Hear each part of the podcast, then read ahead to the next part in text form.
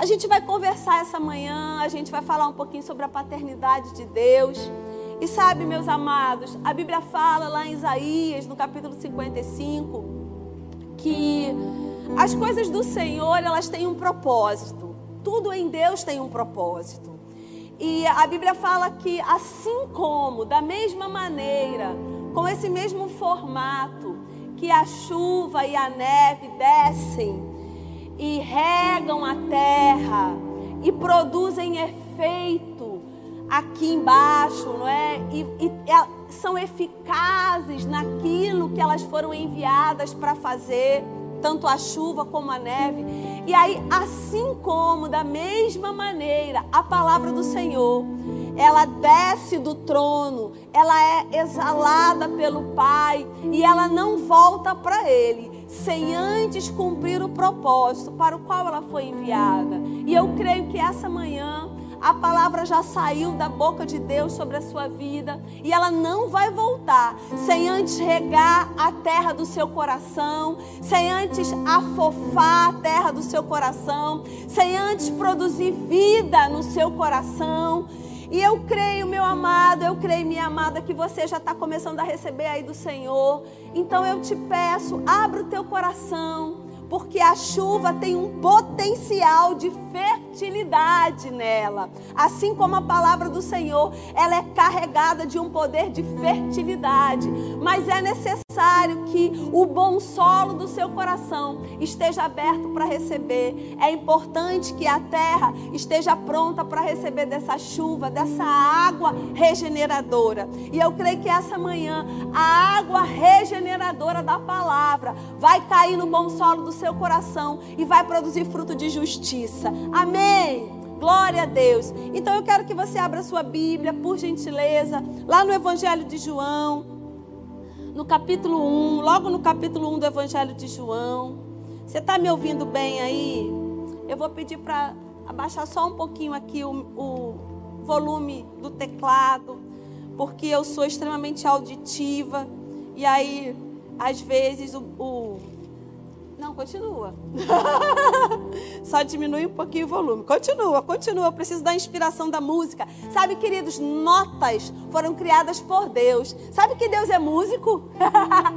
Deus é músico. Foi Deus que criou a música, foi Deus que pensou nos instrumentos, em como cada instrumento ia ser entoado, porque a música é carregada de unção, não é? E quando a gente está aqui e os músicos estão aqui louvando e ministrando ao Senhor, é porque a unção está sendo transmitida através da música.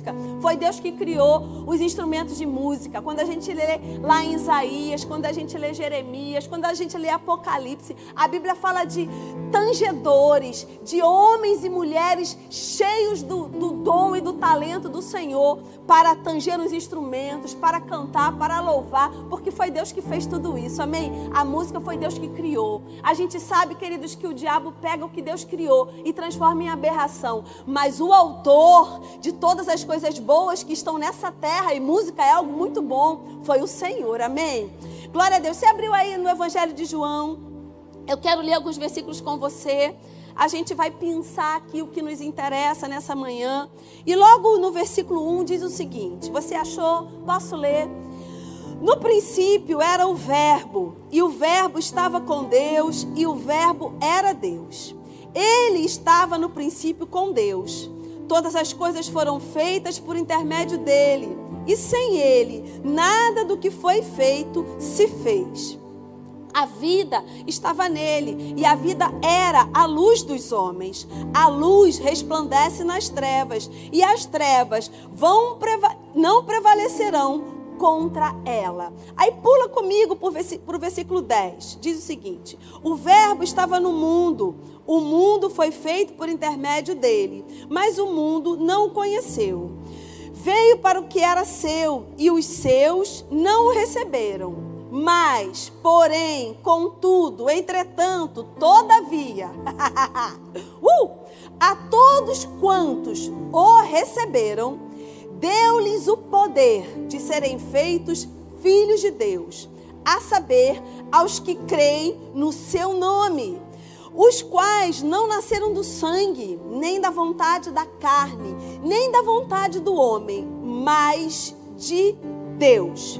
E o Verbo se fez carne, habitou entre nós, cheio de graça e de verdade, e vimos a sua glória, glória como do unigênito do Pai. Sabe, queridos, nos versículos que nós lemos no começo, fala sobre autoridade, fala sobre poder, não é? E essa palavra aqui no versículo 12, que diz: Mas a todos quantos receberam, deu-lhes poder. Essa palavra é exousia e ela tem essa, essa, esse significado, ela carrega essa, esse significado de autoridade, de influência, mas também carrega o poder. E a gente fala tanto de poder, não é? A gente fala de poder para expulsar demônios, poder para impor as mãos sobre os enfermos. E, e isso tudo é bíblico. A gente fala sobre poder para ser testemunha, para produzir as evidências que o Cristo está vivo. E a Bíblia fala muito sobre poder, e se você não assistiu, o pastor Josias tem uma ministração sobre essa, numa quinta-feira, já, já na quarentena, sobre poder. Mas a gente fala pouco e pensa pouco sobre isso. Na verdade é o contrário, né? Porque a gente pensa pouco, a gente fala pouco sobre esse poder aqui. O poder para ser filho.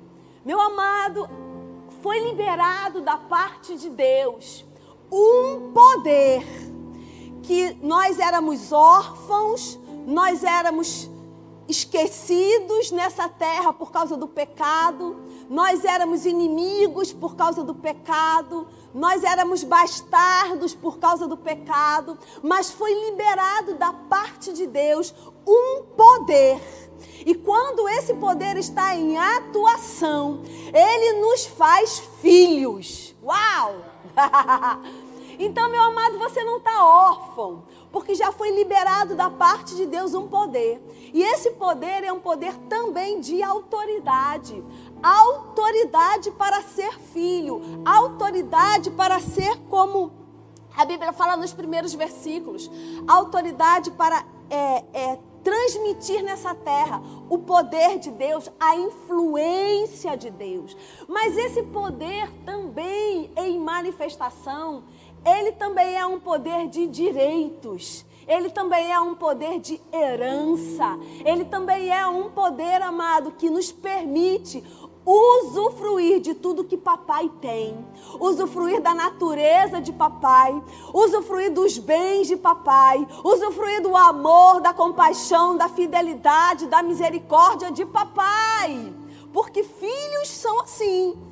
Filhos porque são filhos naturais, porque nasceram de um homem, nasceram de uma mulher, eles carregam nele não só uma herança genética, mas eles também carregam sobre ele um potencial que faz deles herdeiros.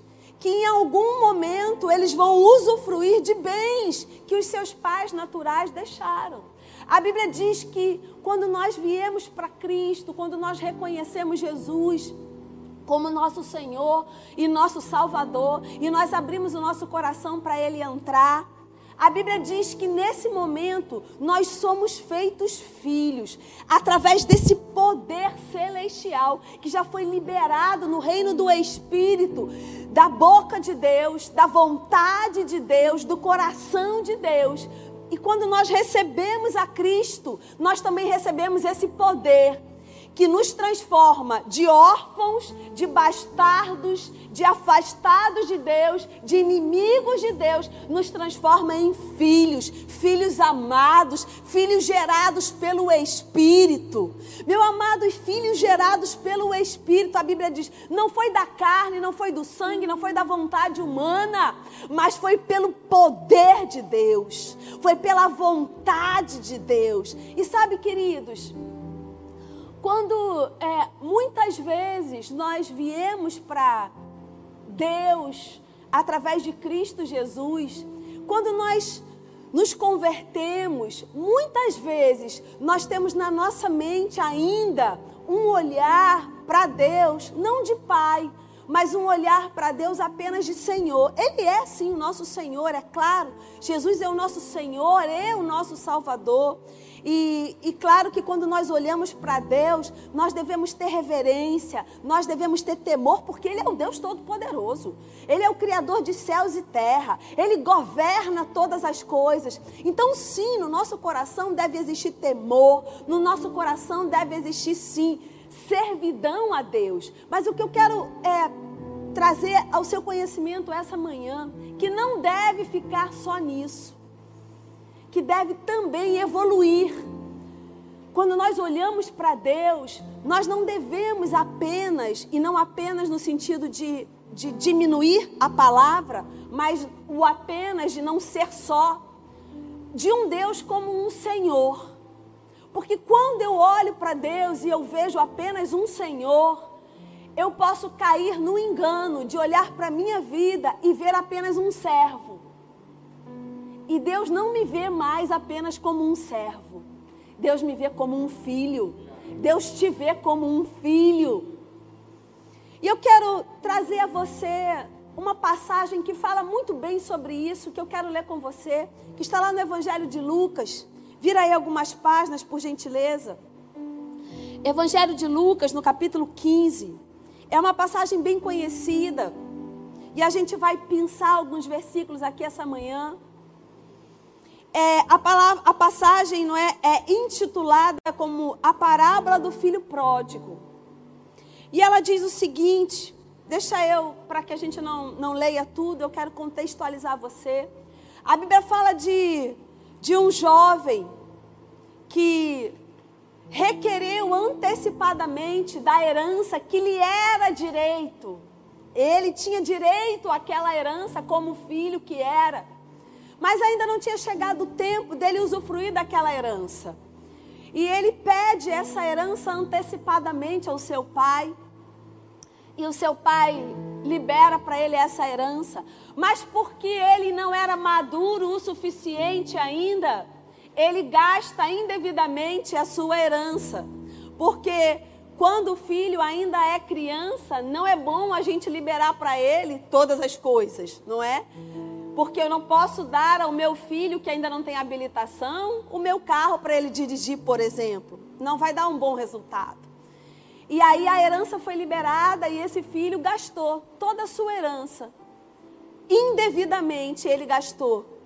E a Bíblia diz que em um determinado momento, não é como a gente diz, a ficha caiu, não é? Talvez você não você não tenha a dimensão exata dessa expressão, porque você não viveu no tempo do orelhão e da ficha. Mas eu vivi no tempo do orelhão e da ficha. E a gente comprava ficha na banca de jornal e a gente colocava a ficha lá no orelhão e quando a ligação era feita, a ficha caía e fazia assim, blum, blum, e aí a pessoa falava do outro lado lá, alô? Isso era a ficha cair. Então quando a ficha caía dentro do orelhão, ela fazia um barulho. E a gente entendia, ah, a ligação foi feita, a ficha caiu. Então, a partes, não é? Como o pastor diria, parênteses, e aí agora a gente volta para cá. Então, quando a ficha desse sujeito aqui caiu, que ele tinha gastado toda a sua herança de forma indevida, ele volta para a casa do seu pai, porque ele sabia que na casa do seu pai ele seria aceito, na casa do seu pai, ele teria comida, ele teria abrigo, ele teria tudo aquilo que iria suprir as suas necessidades na casa de papai. Porque casa de papai é assim, não é verdade? Casa de papai a gente precisa entender que é um lugar de liberdade, é um lugar onde tem amor, não é? Aí você pode estar pensando, ah, mas o meu pai natural não é assim. Queridos, mas deixa eu dizer algo para você: você nasceu de novo. Sabe que às vezes a gente esquece que o nascer de novo também muda a nossa natureza e também muda a nossa paternidade. Ainda que o seu pai natural não seja um bom pai, porque ele é um pai humano, ainda que na sua criação, na casa do seu pai natural, você não tenha liberdade, você não tenha conforto, você não tenha é, um ambiente favorável, ainda que isso tudo aconteça, isso pode acontecer, você nasceu de novo. Você tem uma morada no reino do Espírito. Você tem um Pai que é perfeito agora. Então é bom, queridos, você não ficar olhando para o que passou, mas você olhar para aquilo que você tem direito agora. Amém? Então esse rapaz ele volta para sua casa. E olha que coisa gloriosa que acontece nesse regresso. Eu quero ler para você, por gentileza, a partir do versículo 22 de Lucas 15.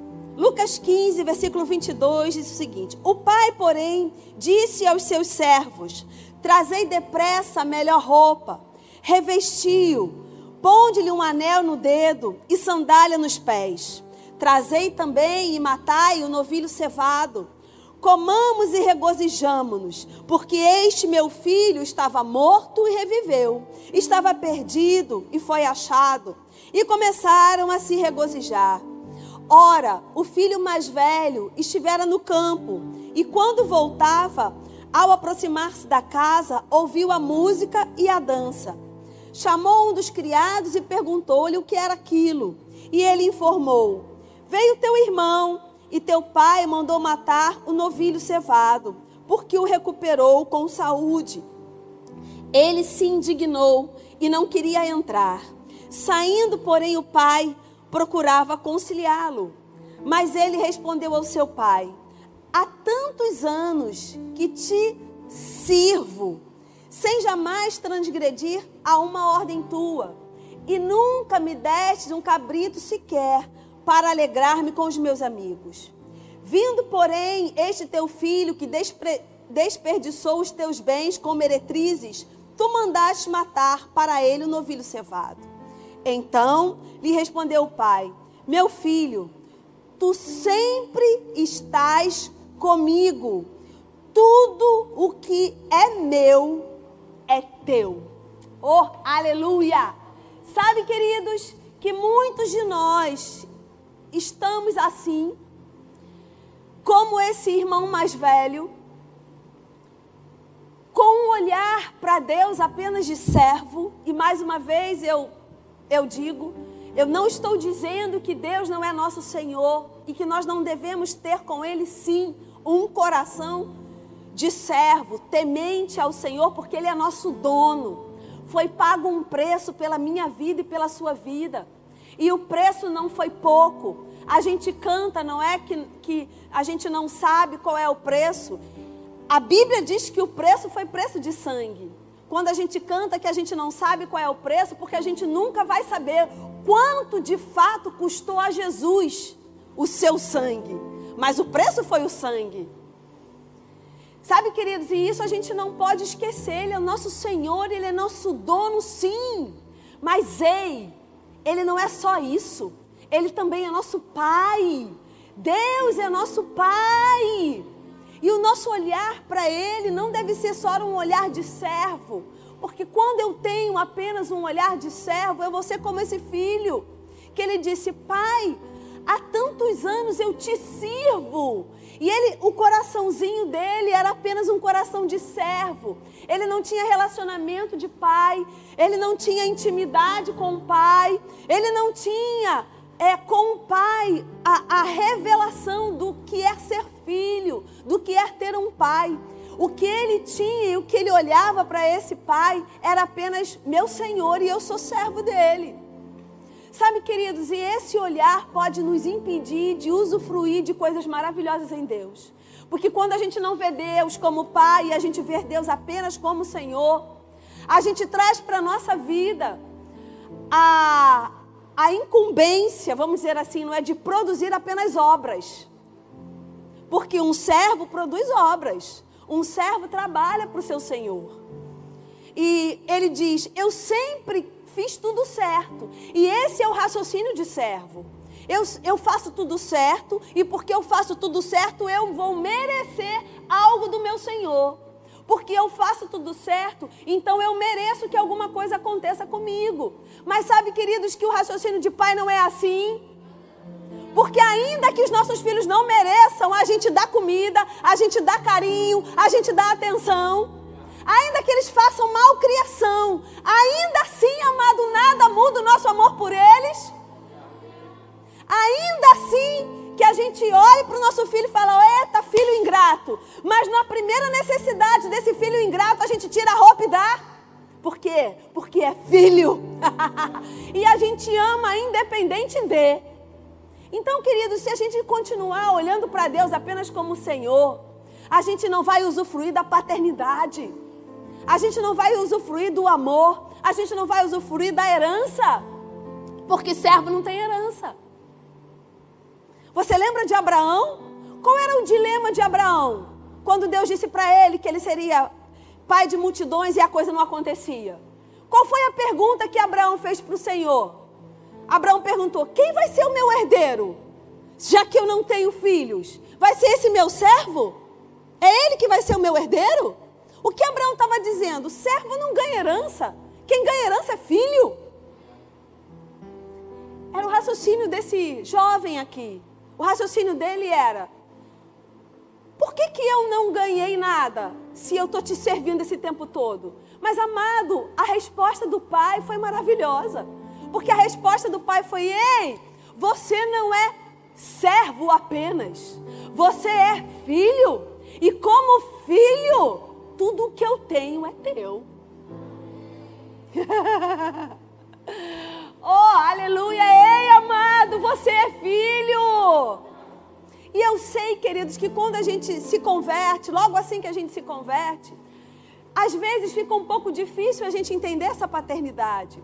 E a gente sim, a gente acaba tratando Deus como apenas Senhor. Mas o risco de pensar em Deus apenas como Senhor é porque o Senhor, ele está ali para julgar as atitudes do servo. Então, se o servo faz tudo certo, é um bom servo. Se o servo não faz tudo certo, não é um bom servo. Então, quando a gente olha para Deus como Senhor apenas, a gente acaba trazendo para nosso relacionamento com Deus um relacionamento, primeiro, de recompensa, segundo, um, um, um relacionamento de merecimento, terceiro, a gente coloca Deus numa posição apenas de julgador.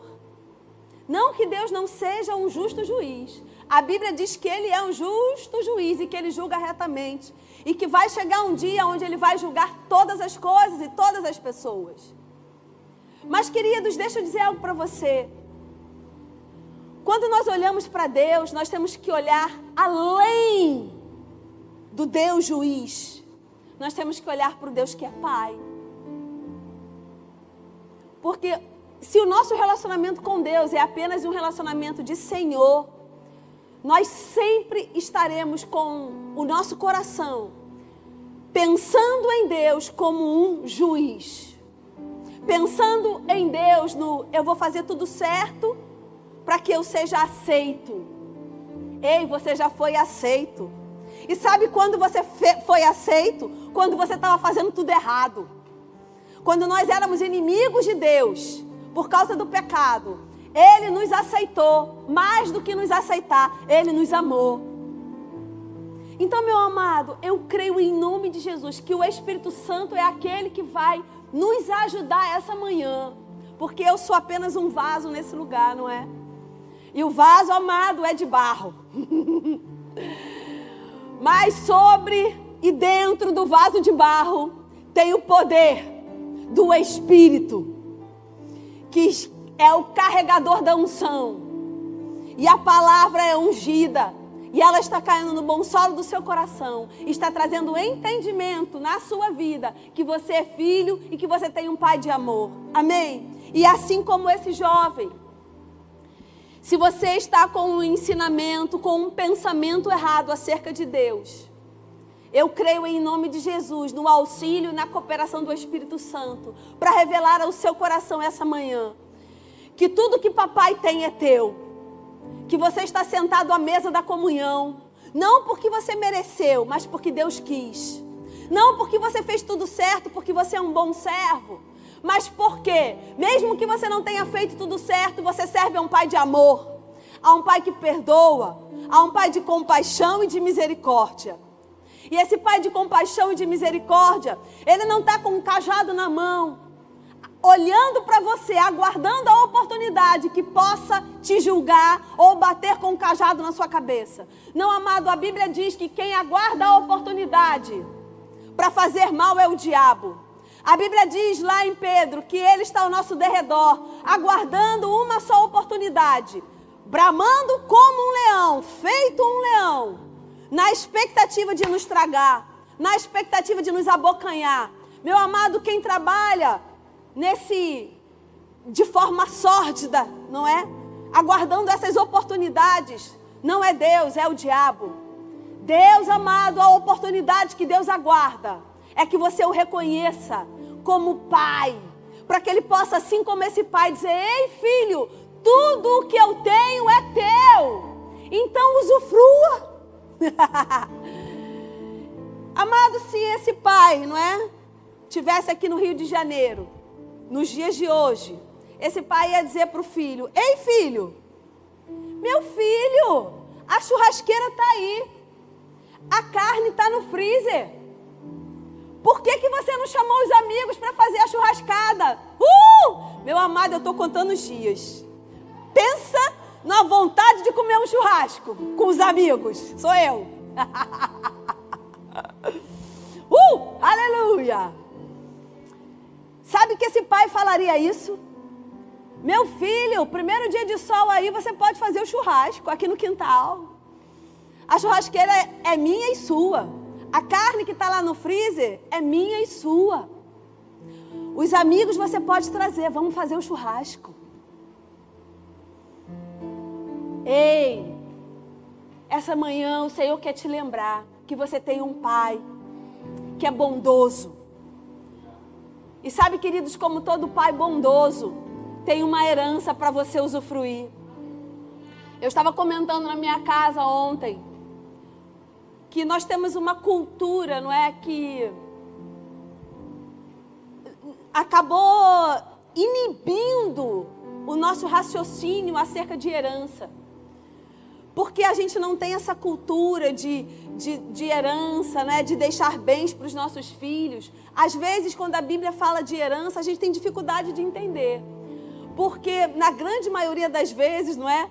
As heranças que nós recebemos são de talvez de um imóvel embaraçado, de um imóvel que eu, eu advoguei durante muito tempo e, e algumas vezes eu advoguei na área de família, não é, de órfãos e sucessões. E às vezes quando via algum inventário para a gente fazer, o imóvel normalmente estava embaraçado, não tinha RGI, era posse, não tinha escritura. E aí dava um trabalho para a gente fazer o inventário porque você tinha que legalizar primeiro o imóvel para depois fazer o inventário, enfim. E essa, essa cultura, a falta de cultura, não é? Na verdade, sobre herança e deixar herança e usufruir de herança, não era assim no povo judeu. O povo judeu tem uma cultura de herança, de deixar bens para os seus filhos, bens legais, não é? Bens que têm alguma rentabilidade. Porque às vezes a gente não deixa bens rentáveis para os nossos filhos, né? Enfim, eu creio em nome de Jesus que isso não vai acontecer com a gente, que a gente vai, como a palavra diz, não é? Acumular herança e deixar herança para os nossos filhos, porque a gente está sendo ensinado acerca de herança. Fato é, queridos, que Deus nos deixou uma herança. Porque a Bíblia diz em Romanos, a Bíblia fala sobre isso, o apóstolo Paulo escrevendo à igreja, lá no capítulo 8. Ele fala que nós somos herdeiros de Deus e co-herdeiro com Cristo de todas as bênçãos. Então, se há uma herança para Cristo, essa herança também é nossa. E nós lemos lá em João, no comecinho, de toda a autoridade que foi dada a Jesus que ele, sem ele, nada existiria, que foi por causa dele e para ele que todas as coisas foram feitas, que foi, foi por ele. Então, meu amado, há uma autoridade que foi dada a Jesus sobre Jesus. Essa autoridade é uma autoridade, sim, de influência, mas também é uma autoridade de direitos, autoridade de privilégios. Então, quando João fala que nos foi dado o poder de sermos feitos filhos, João está dizendo que foi nos dado autoridade, que, que foi nos dado influência, um poder de influenciar. João também está dizendo que nos foi dado o direito, O mesmo direito de filho que Jesus tem foi dado a mim e a você. O mesmo privilégio que foi dado a Jesus como filho, foi dado a mim e a você também como filho. E era isso que aquele pai de Lucas estava dizendo para o seu filho mais velho: Filho, você tem autoridade. Filho, você tem influência aqui. Filho, você tem direitos aqui. Filho, você tem privilégios aqui privilégios ao ponto de você dizer: Eu quero a festa, eu quero a comida, eu quero o cordeiro cevado, eu quero o anel de autoridade, eu quero a sandália, eu quero a capa, eu quero tudo que eu tenho direito. Meu amado, deixa eu dizer, não é soberba você requerer os seus direitos. Às vezes não é por uma cultura de humilhação que a gente foi criado. A gente acha que requerer os direitos é soberba. Requerer direitos, para que tudo isso? Meu amado, se é seu direito, é seu direito. Não é para que tudo isso, é meu direito. Porque legalmente falando, naturalmente falando, nós temos visto pessoas se arriscando nas filas dos bancos, pessoas, não é? Entrando é, é, é, é em movimento para adquirir os seus direitos, porque foi liberado uma quantia justa para essa época. E as pessoas estão se arriscando na fila do banco para pegar aquilo que é dela, para pegar o direito dela. Não é assim? E por que, que às vezes nós ficamos tão tímidos? em pegar os nossos direitos espirituais. Sabe, queridos, nós não temos que ter timidez, porque a Bíblia diz que nós não fomos feitos tímidos por Deus. Ele nos deu ousadia. E ousa, ousadia não é só contra o diabo, mas é coragem para requerer os seus direitos. Você sabe que o próprio Deus em Isaías ele diz: "Ei, entra comigo em juízo. Lembra aí os teus direitos." Ei, você pode requerer os seus direitos, tomar posse de cada um deles, porque já foi liberado da parte de Deus. Você sabe que essa parábola ela faz de fato uma alusão ao filho pródigo, aquele que se desvia dos caminhos do Senhor e volta para casa. Na verdade, uma alusão a todos nós que estávamos longe e um dia nós voltamos para casa. Mas sabe, queridos, também faz uma alusão a esse pai como uma figura do Deus Todo-Poderoso. E a fala desse pai, em nenhum momento, para aquele filho que se julgava apenas servo, foi: Você não tem. Você está muito orgulhoso de requerer isso tudo. Você tem direito, mas não é para você requerer. Não. Pelo contrário, o pai adverte, lembra aquele filho: Ei, filho, você podia ter requerido isso há mais tempo, porque tudo o que eu tenho é teu. Sabe, meu amado, minha amada, hoje é dia de você deixar essa falsa humildade de lado. Eu não preciso de nada. Deus tem tanta coisa para fazer. Será que Deus vai me ouvir? Deus tem tanta coisa para resolver. As crianças estão morrendo de fome na África. Está ah, tendo tsunami, está tendo. Será que Deus vai me ouvir? Meu amado, sabe qual é esse olhar para Deus? É um olhar do Senhor. É a gente olhar para Deus apenas como Senhor. Meu Senhor está tão ocupado, eu nem vou pedir nada para Ele. Não, amado, porque um filho, por mais ocupado que você esteja, meus filhos, eu podia estar muito ocupada. E eu vou te dizer, até hoje.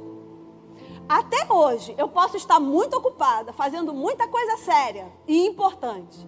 Mas você sabe que eles não deixam de me interromper ou de me abordar para requerer os direitos dele?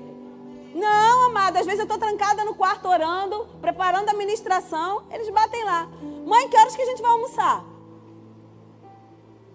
Mãe, tu viu a minha calça? Mãe, cadê meu tênis? Você acredita? Eu sei que você acredita porque assim como eu, você é mãe e pai. Você sabe do que eu estou falando. Então, meu amado, minha amada, ainda que Deus esteja, por assim dizer, não é? Você vai me entender, ocupado com a fome, ocupado com a guerra, ocupado seja com o que você achar que Deus está ocupado. Lembrando a você que Deus é onipotente, onisciente. Só lembrança, a lembrançazinha para você, né? Você é importante para Deus. Ei, você não é um número para Deus. Você tem um nome. Você tem sentimentos que Deus considera. Você tem uma alma, você tem um querer. A Bíblia diz, meu amado, minha amada, que a palavra nem chegou ainda na sua boca e Deus já sabe. sabe por quê? Porque o meu pai é bom. Olha, pensa. Pensa na criatura cantando aqui. Fiz isso por você, só para você entender que seu pai é bom. Amém? Eu quero ler mais alguns versículos com você e a gente vai orar já já. Eu quero ler com você lá em Gálatas, por gentileza. Aleluia. Hoje é domingo de ceia, meu amado. É dia de sentar à mesa da comunhão. E sabe quem senta à mesa da comunhão? Filhos. Filhos sentam à mesa e você hoje vai sentar à mesa e ceiar com o papai. Oh, glória. Gálatas no capítulo 4. Eu quero ler com você a partir do versículo 1. É praticamente a mesma ideia que o apóstolo Paulo está falando aqui para essa igreja, que ele falou para a igreja que estava lá em Roma. E ele diz o seguinte no versículo 1: Digo, pois, que durante o tempo em que o herdeiro é menor, em nada difere de escravo, posto que é ele senhor de tudo. Mas está sob tutores e curadores até ao tempo predeterminado pelo Pai. Assim também nós, quando éramos menores, estávamos servilmente sujeitos aos rudimentos do mundo.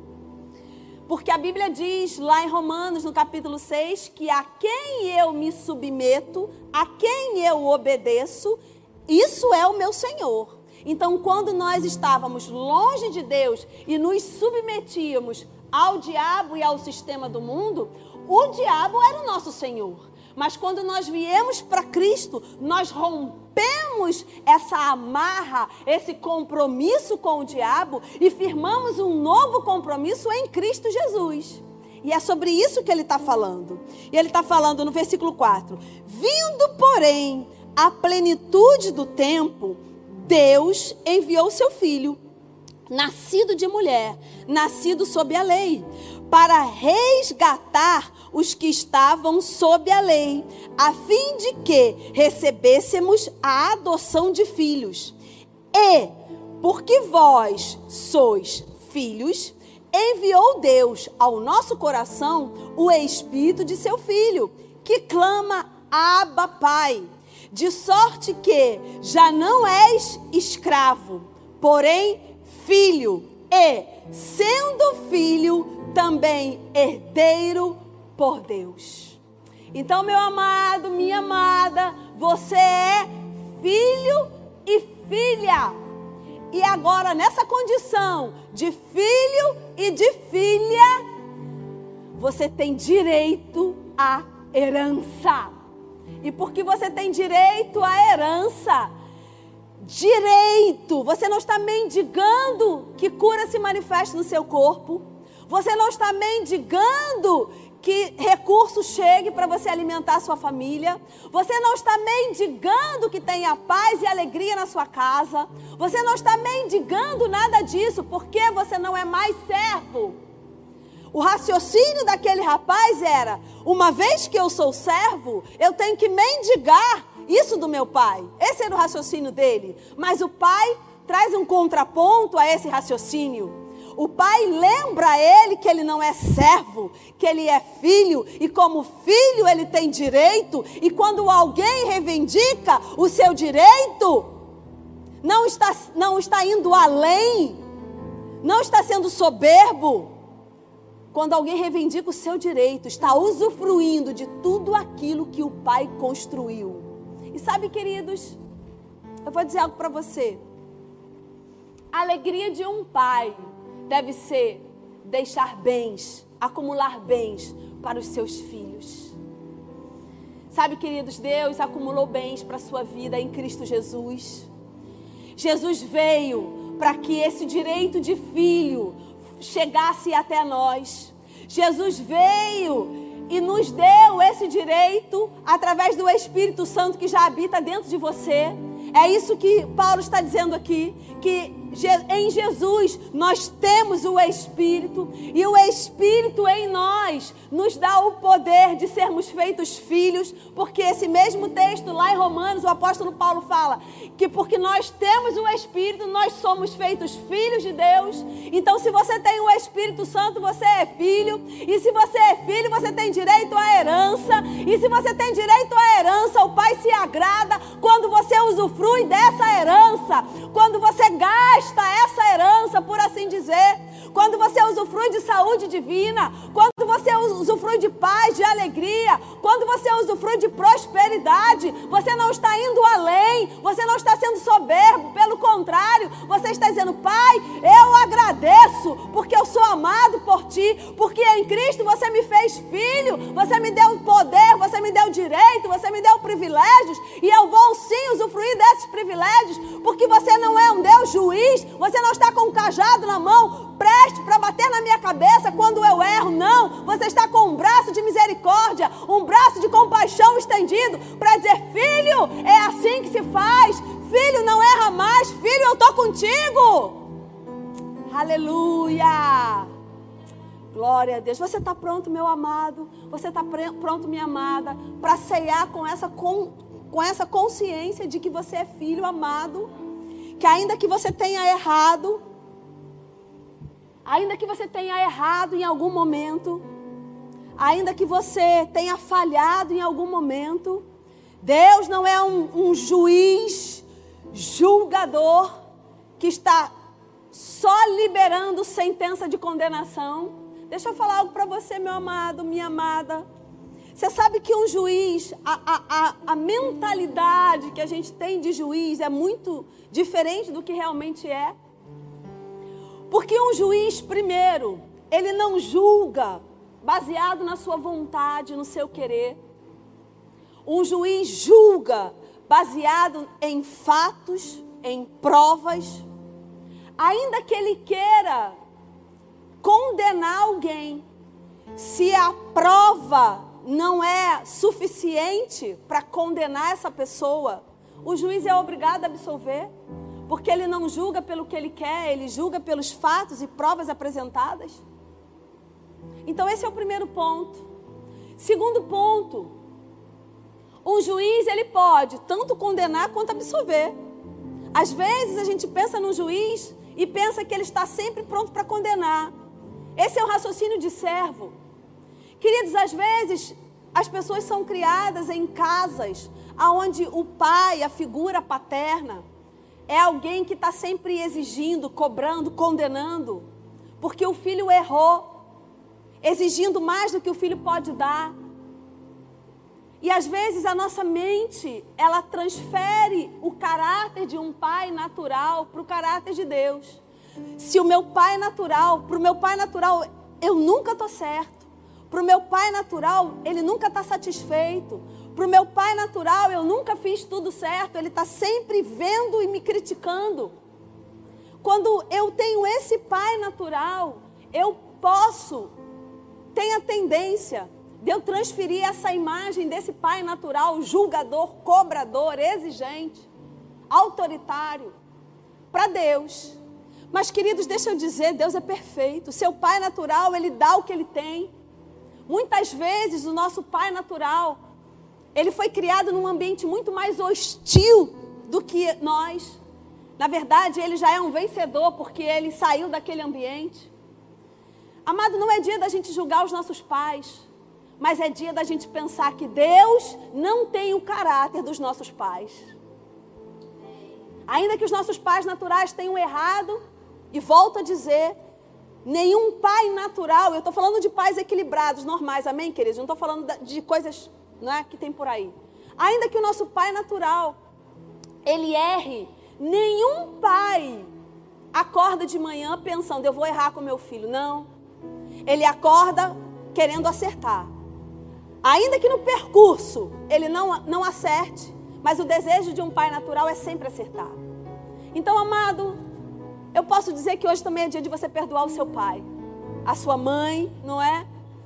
Se o seu pai e a sua mãe, eles erraram com você em algum momento e forjaram coisas que não foram boas no seu caráter, deixa eu te dizer, eu posso afiançar que eles deram o melhor, eles deram o que ele tinha. Mas o importante essa manhã é que você entenda que o caráter de Deus não é o caráter do seu pai e da sua mãe. O caráter de Deus é perfeito. Ele é um pai perfeito. E sim, ele é o nosso Senhor. Sim, ele é Deus. Sim, ele está sentado no trono. Mas também ele é nosso pai. E a Bíblia diz que nós podemos nos achegar diante do trono da graça ousadamente para receber socorro no momento oportuno. Isso é herança. Isso é o nosso direito. A Bíblia também diz, tanto em Romanos quanto em Gálatas, que nós podemos clamar: Abba, Pai, Paizinho amado, Papaizinho. Essa palavra Abba é uma palavra que dá esse, é, é, é esse sentido, não é? De um papaizinho, de uma criança chamando pelo seu pai. Vamos voltar a ser criança. Como uma criança é quando olha para o seu pai. Ela vê um super-herói. Ela vê alguém que pode livrá-la de qualquer perigo. Ela vê um provedor. Ela vê que não vai faltar nada para ela porque ela tem um pai ali, a figura de um pai, de uma mãe. Ela confia tanto nesse pai, ela confia tanto nessa mãe, que ela é capaz de pular dentro de uma piscina, acreditando que o seu pai e a sua mãe vão segurá-la. Ela é capaz de pular de uma árvore, de um muro, acreditando que seu pai e a sua mãe não vão deixá-la cair nem se machucar. Sabe, queridos, a Bíblia diz que nós devemos ser como as crianças. Uma fé genuína como uma criança. Um coração que crê como uma criança. E o meu convite para você essa manhã é que você creia que você tem um pai. E que ele é um pai de amor. Ele não é um pai julgador. Que você não olhe para Deus apenas como um Senhor mas que você olhe para Deus como um pai, porque quando você olha para Deus apenas como um Senhor, você está se colocando apenas numa condição de servo. E servo não tem herança. Servo não tem relacionamento com o seu Senhor. Servo não tem intimidade com o seu Senhor. O seu Senhor não conta os seus segredos para os servos mais conta para os filhos.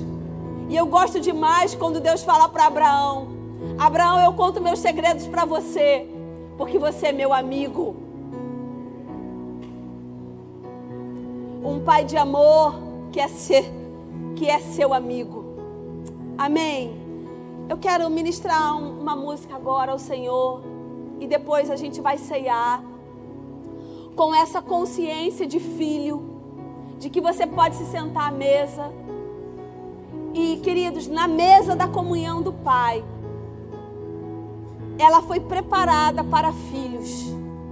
E talvez você esteja aí na sua casa e você esteja pensando: e como eu faço para ser filho?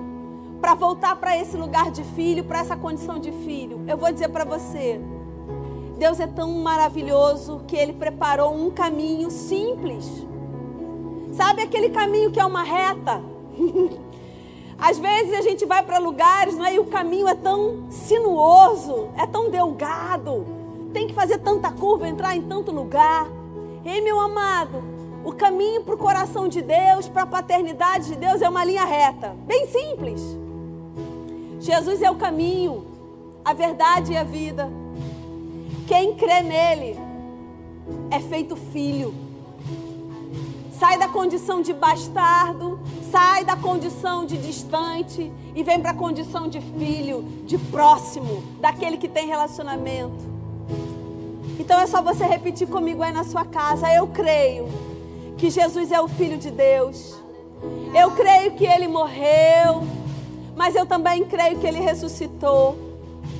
E eu entrego a minha vida para esse Jesus, para ele ser o meu Senhor e o meu Salvador. É só isso. É você reconhecer que Jesus é o teu Salvador, que ele é o enviado de Deus para tirar a humanidade desse lugar de distância e de separação e trazer a humanidade para um lugar de filho e de relacionamento. É só você crer que Jesus é o Messias e esse Salvador. E porque Ele é o Messias e esse Salvador, você faz dele o seu Senhor. Amém? Você fez isso? Se você fez isso aí na sua casa, nós queremos conhecer você. Queremos cuidar de você. Queremos te apresentar o caráter desse Deus. E agora que você já é filho, porque o Espírito de Deus já foi habitar dentro de você, você pode se sentar à mesa da comunhão e ceiar conosco nessa manhã. E eu vou pegar os elementos aqui, vem comigo para a gente pegar os elementos. Aleluia. Glória a Deus. Você pegou aí na sua casa os seus elementos. Nós vamos orar e agradecer a Deus porque através do sangue derramado na cruz, através do corpo de Jesus, nós fomos feitos filhos. O amor de Deus nos alcançou, nos resgatou. E a partir de agora, desse momento, nós fomos feitos filhos. E a Bíblia diz que nós devemos lembrar desse momento como um memorial e celebrar essa nova vida, essa nova identidade, essa nova natureza, celebrar esse relacionamento com Deus. Porque por Cristo o caminho foi aberto, o novo e vivo caminho. Porque com Cristo nós fomos feitos filhos porque por causa de Cristo, o Espírito de Deus veio habitar no nosso espírito, tabernaculou dentro de mim e dentro de você. E nos deu a condição de sentarmos à mesa e usufruir do banquete. E nos deu a condição de sermos herdeiros e usufruir dessa herança. Amém, querido? Você pode ir na sua casa levantar esses elementos que eu quero orar com você. Pai, nós te damos graças, porque em Cristo nós fomos feitos filhos, nós estávamos perdidos e distantes, mas o teu sangue e o teu corpo nos aproximou. O sacrifício de Cristo nos aproximou. Obrigada, Cristo, nós reverenciamos o teu sacrifício. Lembramos sim da tua morte como um memorial mas trazemos a lembrança também que o Senhor ressuscitou. A morte não pôde deter. O Senhor ressuscitou, o Senhor ressuscitou, o Senhor ressuscitou. Morremos com Cristo, mas em Cristo nós também ressuscitamos para a novidade de vida, para uma vida de comunhão e relacionamento, para uma vida que nos dá direito de usufruir de uma herança. Obrigado, Pai. Nós te louvamos e te engrandecemos por Cristo, pelo sacrifício da cruz e pela ressurreição, pelo sangue que foi derramado e pelo corpo que foi moído. Obrigada, Pai, por esse amor, tão grande amor, provado por nós na cruz do Calvário. Nós te reverenciamos e agradecemos por isso, em nome de Jesus. Aleluia. Coma do pão, meu amado, e beba do cálice, o cálice da nova aliança. Aleluia.